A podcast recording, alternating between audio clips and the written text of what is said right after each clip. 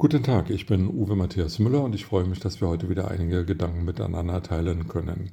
Nun also doch, nach monatelangem Zögern, nach immer wieder neuen Ausreden, teils seiner Verteidigungsministerin Christine Lambrecht, teils seines Fraktionsvorsitzenden Mützenich, teils von ihm selbst, hat Bundeskanzler Olaf Scholz in einem Telefonat mit US-Präsident Joe Biden nun also zugestimmt, Schützenpanzer vom Typ Marder in die Ukraine zu liefern.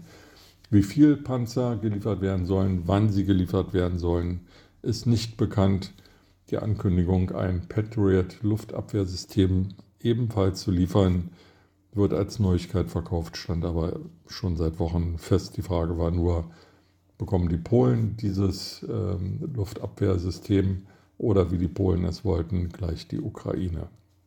Die Ukraine wird damit in die Lage versetzt, dem russischen Angriff, der seit mehr als 300 Tagen zurückliegt, dem Krieg, den Russland völkerrechtswidrig vom Zaun gebrochen hat, ähm, stärker entgegenzutreten und ähm, vielleicht doch zu versuchen, die Russen zu der Einsicht zu bringen, der sie sich bisher verweigern, nämlich dass dieser Krieg nicht zu gewinnen ist. Und wenn Wladimir Putin, der über 70-jährige Kreml-Diktator, in seinem Bunker das nicht versteht, dann verstehen das vielleicht die Leute, die um ihn herum sind und die erkennen können, dass mit Wladimir Putin eben kein Staat zu machen ist und Russland keine gedeihliche Zukunft hat. Es gibt aber auch in Deutschland nun Gruppierungen und Parteien, die darauf hinweisen, dass ähm, ja, mit diesen immer neuen Waffenlieferungen Deutschland immer stärker in den Krieg hineingezogen wird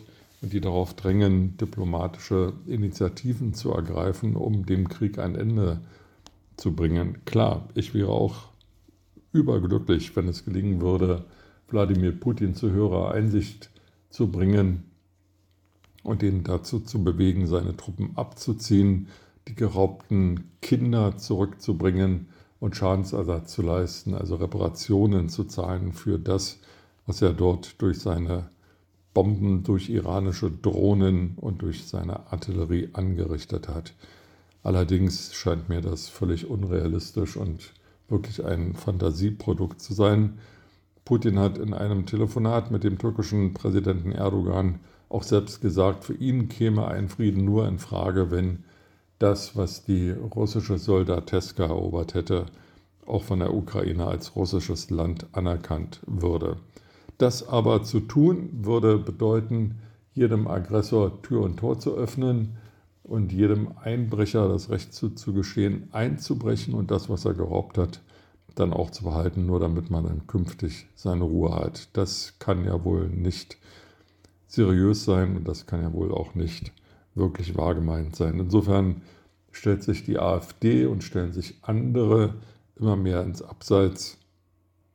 Man muss sich dann schon fragen, welches Recht die sich überhaupt herausnehmen, ähm, noch gewählt zu werden. Aber es scheint ja Bürger zu geben, die diese Position teilen und ja, das ist wahrscheinlich dann auch Teil der Demokratie. Teil der Demokratie ist es auch, dass in den USA die Republikaner nicht in der Lage sind, ähm, das Parlament zum Laufen zu bringen, obwohl sie im Repräsentantenhaus die Mehrheit haben. Elf Wahlgänge haben nicht dazu geführt, dass ein Parlamentspräsident gewählt wurde. Und solange der nicht gewählt ist, kann das Parlament nicht arbeiten. Die USA sind also politisch gelähmt.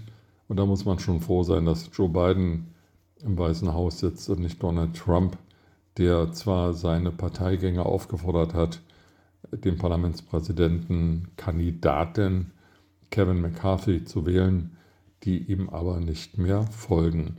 Und so ist das politische System in den USA immer weiter im Strudel. Und da trifft es sich gut, dass heute der Jahrestag äh, aufgerufen wird mit dem Sturm auf das Kapitol, auf das Parlament, auch von Trump-Anhängern.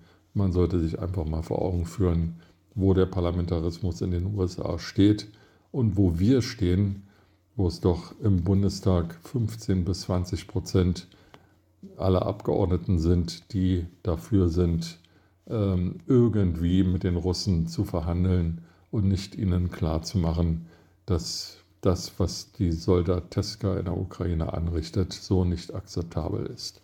Mit diesen Gedanken in den Tag wünsche ich Ihnen eine gute Zeit und freue mich, wenn wir uns bald wieder hören.